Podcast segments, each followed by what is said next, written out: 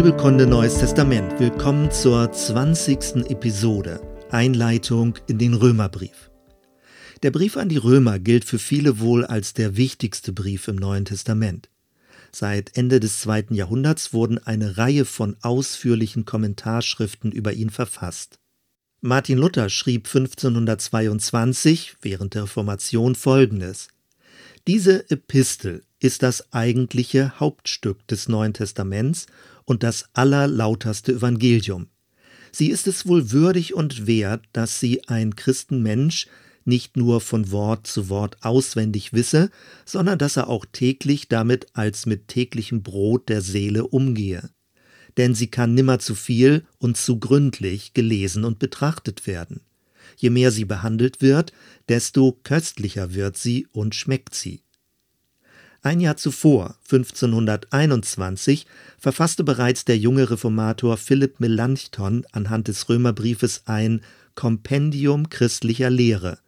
Es war gewissermaßen die erste evangelische Dogmatik. Mit diesem dogmatischen Verständnis gewann der Römerbrief den Status einer zeitlosen, ewig gültig offenbarten Wahrheit. Erst Anfang des 19. Jahrhunderts kehrte man wieder zur genaueren Erforschung der neutestamentlichen Historie zurück und versuchte, die Aussagen des Römerbriefes aus ihrem geschichtlichen Kontext zu ergründen. Heutzutage wird immer klarer, dass Martin Luther und die anderen Reformatoren den Römerbrief mit ihrer zeitgeschichtlichen Brille gelesen haben. Möglicherweise hat Paulus also manches ein bisschen anders gemeint, als es während der Reformation verstanden wurde. Entstehungszeit und Adressat Der Römerbrief wurde sehr wahrscheinlich im Frühjahr 56 nach Christus in Korinth verfasst. Paulus hat ihn an seinen Mitarbeiter Tertius diktiert. Vermutlich wurde er anschließend von der Diakonin Phoebe nach Rom gebracht. In der Welthauptstadt Rom gab es zu der Zeit schon seit langem große und lebendige jüdische Gemeinden, die jeweils eigenständig und unabhängig voneinander organisiert waren. Innerhalb dieser jüdischen Gemeinschaften hatten sich bereits in den 40er Jahren christliche Sondergruppierungen gebildet. Paulus aber war bisher noch nicht selbst in Rom gewesen. Als er seinen Brief schrieb, gab es vermutlich noch keine fest organisierten christlichen Gemeinden.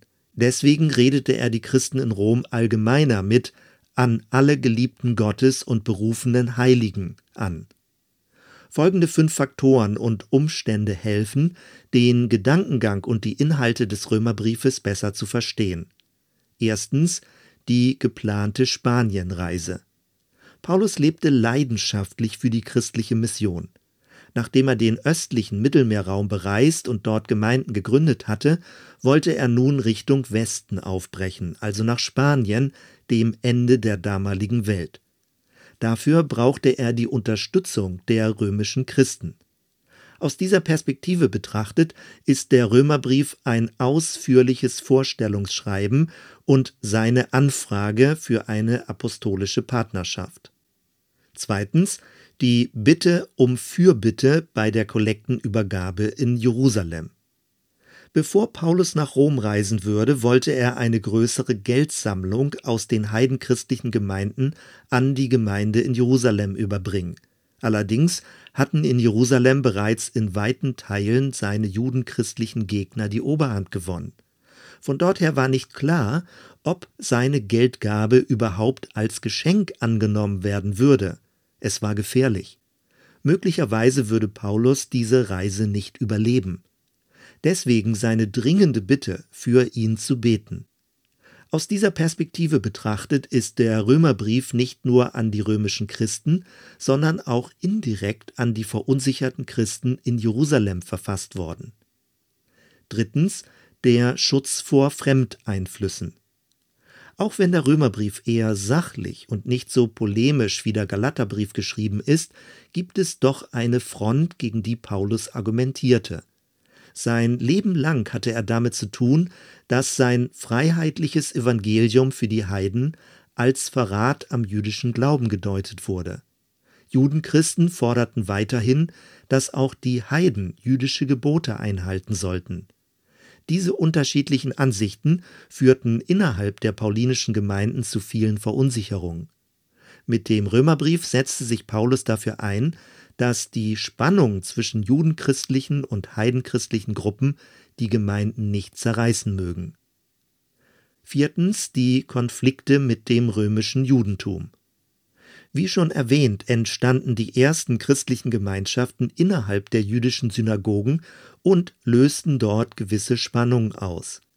Im weiteren Verlauf nahmen die Unruhen wegen eines sogenannten Christus, also Christus, weiter zu. 49 nach Christus wurden die Juden aufgrund des Claudius-Ediktes aus Rom vertrieben.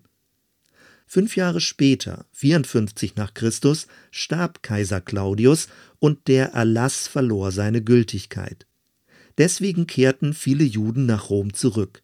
Allerdings grenzten sich von nun an Juden und Christen immer stärker voneinander ab.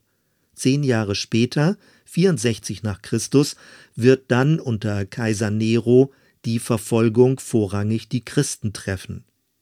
Paulus schrieb also an die römischen Christen zwischen zwei Verfolgungszeiten. Das hilft zu verstehen, warum er in Römer 13 so stark betonte, sich staatlicher Obrigkeit unterzuordnen und jeglichen Konflikt zu vermeiden. Fünftens die Klärung von Missverständnissen. Insgesamt kann der Römerbrief als eine Art Erklärschreiben gedeutet werden.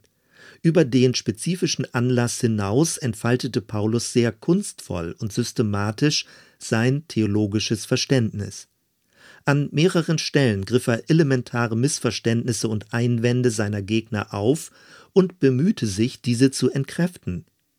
Aus dieser Perspektive betrachtet ist der Römerbrief ein allgemeines Lehr- und Verteidigungsschreiben der paulinischen Theologie. Paulus argumentierte multiperspektivisch und reagierte damit auf die neuen Herausforderungen des frühen Christentums. Zum Aufbau. Der Römerbrief umfasst 16 Kapitel. Ganz grob eingeteilt befassen sich die ersten elf Kapitel mit Lehrthemen, ab Kapitel 12 geht es um praktische Fragen. Natürlich lässt sich das auch genauer untergliedern. Erstens der Briefrahmen. Paulus beginnt mit einer ausführlichen Selbstempfehlung. Er stellt sich und seinen apostolischen Auftrag vor. Am Ende des Briefes finden wir in 1513 einen markanten Segenswunsch.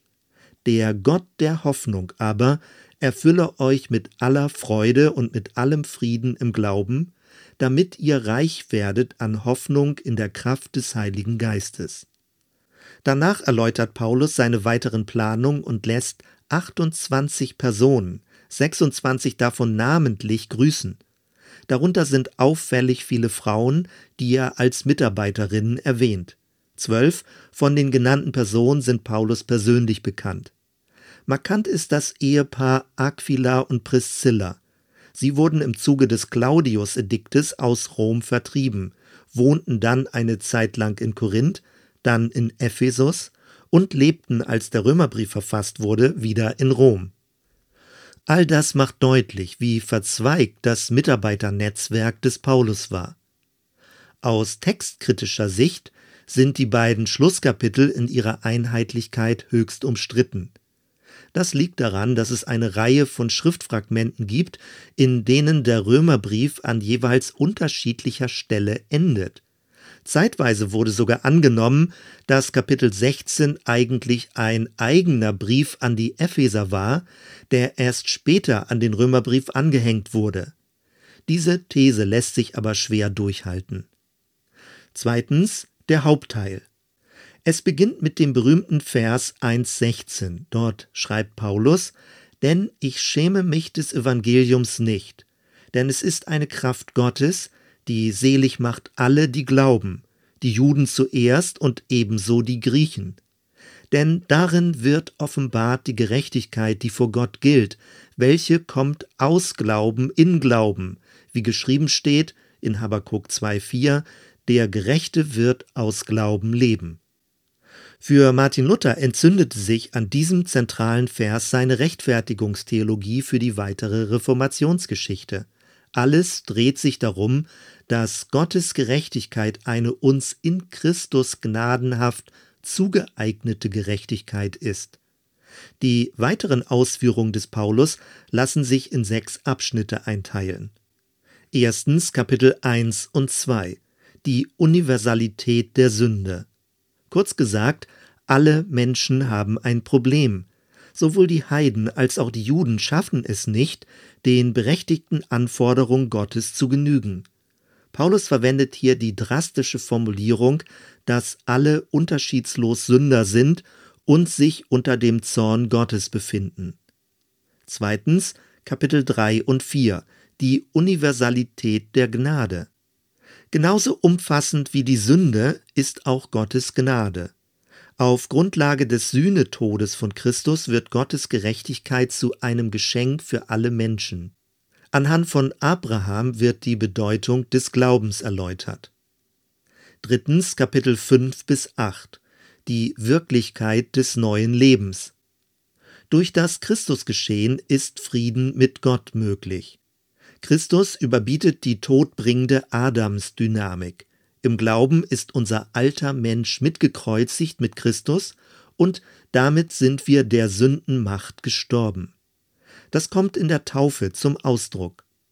Trotz eines inneren Kampfes zwischen Gut und Böse behält die neue lebensbringende Dynamik des Geistes die Oberhand. Viertens Kapitel 9 bis 11 Die Rolle Israels. Hier klärt Paulus, dass Israel trotz zeitweiliger Ablehnung des Messias weiterhin das erwählte Volk bleibt. Gottes Verheißungen im Alten Testament sind nicht hinfällig. Anhand des Bildes vom Ölbaum wird deutlich, dass die Heiden zwar hinzugekommen sind, aber keinen Grund haben, überheblich zu werden. Fünftens Kapitel 12 und 13 Allgemein ethische Fragen. In den ersten beiden Versen betont Paulus den permanenten Erneuerungsprozess, in dem sich Christen befinden. Dann verwendet er das Bild des Leibes und erklärt daran die gegenseitige Bezogenheit der geistlichen Gaben. Und sechstens Kapitel 14 und 15 konkrete Probleme. Ausführlich geht Paulus auf die Spannung zwischen Heiden und Judenchristen ein. Er spricht von Starken und Schwachen und wirbt darum, in Einheit zusammenzubleiben. In Bezug auf die einzelnen theologischen Themenfelder sei noch Folgendes hervorgehoben. Erstens das Evangelium vom Sohn. Paulus betont am Anfang, dass Jesus aus der messianischen Linie des König Davids stammt, gleichzeitig aber auch aufgrund des Geistwirkens der Sohn Gottes in Kraft ist. Alles dreht sich um diesen Sohn. Und es ist der Christusgeist, der uns mit in dieses Sohnschaftsverhältnis zu Gott hineinnimmt. Zweitens, die Juden zuerst und dann die Heiden. Offenbar gab es zur Abfassungszeit des Römerbriefes bereits starke Tendenzen, sich gänzlich vom Judentum loszusagen. Paulus hielt jedoch dagegen und betonte, dass die Bundesgeschichte Gottes mit seinem Volk bestehen bleibt. Das ist bis heute wichtig. Es erinnert den christlichen Glauben an seinen Wurzelgrund und bewahrt ihn vor einer religiösen Arroganz gegenüber dem Judentum. Drittens die Rolle des Gesetzes. Anders als im älteren Galaterbrief betont Paulus im Römerbrief, dass das Gesetz Gottes an sich gut ist. Allerdings lässt es sich aus menschlicher Kraft nicht erfüllen und führt damit dem Menschen sein Scheitern vor Augen. Bis heute hält aber die Diskussion an, ob das Gesetz mit Christus zum Abschluss oder zur Vollendung gekommen ist. Viertens das Sündenverständnis. In den ersten Kapiteln des Römerbriefes spricht Paulus von Sünde in Mehrzahl. In den späteren Kapiteln wechselt er zur Einzahl.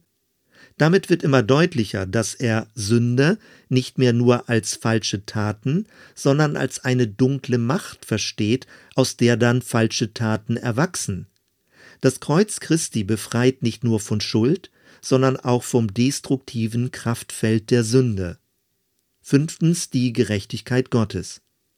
Die große Entdeckung der Reformation bestand darin, dass der Begriff Gottes Gerechtigkeit bei Paulus nicht eine gnadenlose Forderung, sondern eine gnadenhafte Zueignung meint. Menschen müssen sich vor Gott nicht mit Werken beweisen, sondern Christus im Glauben vertrauen. Allerdings wurde zum Ende des 20. Jahrhunderts im Zuge der sogenannten neuen Paulus-Perspektive in Frage gestellt, ob es Paulus wirklich vorrangig um die Gerechtmachung des Einzelnen ging. Viel wahrscheinlicher ist, dass Paulus etwas anderes herleiten wollte, nämlich, dass die vormals vom Heil ausgeschlossenen Heiden nun durch Christus Zugang bekommen haben. Gott hat durch das Christusgeschehen seinen Bund geöffnet, ohne dass die Heiden rückwirkend die jüdischen Gesetze einhalten müssen. Und sechstens, die Kraft des Geistes. Wenn Paulus über die Gabe des Geistes und die Wirklichkeit des neuen Lebens spricht, dann ist das keine abstrakte Theorie. Im Gegenteil, ihm geht es um die Kraft der Neuschöpfung und um das neue Lebensgefühl, als Kinder Gottes zu leben. All das führt ihn zu einer begeisterten Anbetung des Wirken Gottes in der Geschichte dieser Welt. Soweit erstmal. Wir hören uns bei der nächsten Episode. Bis dann.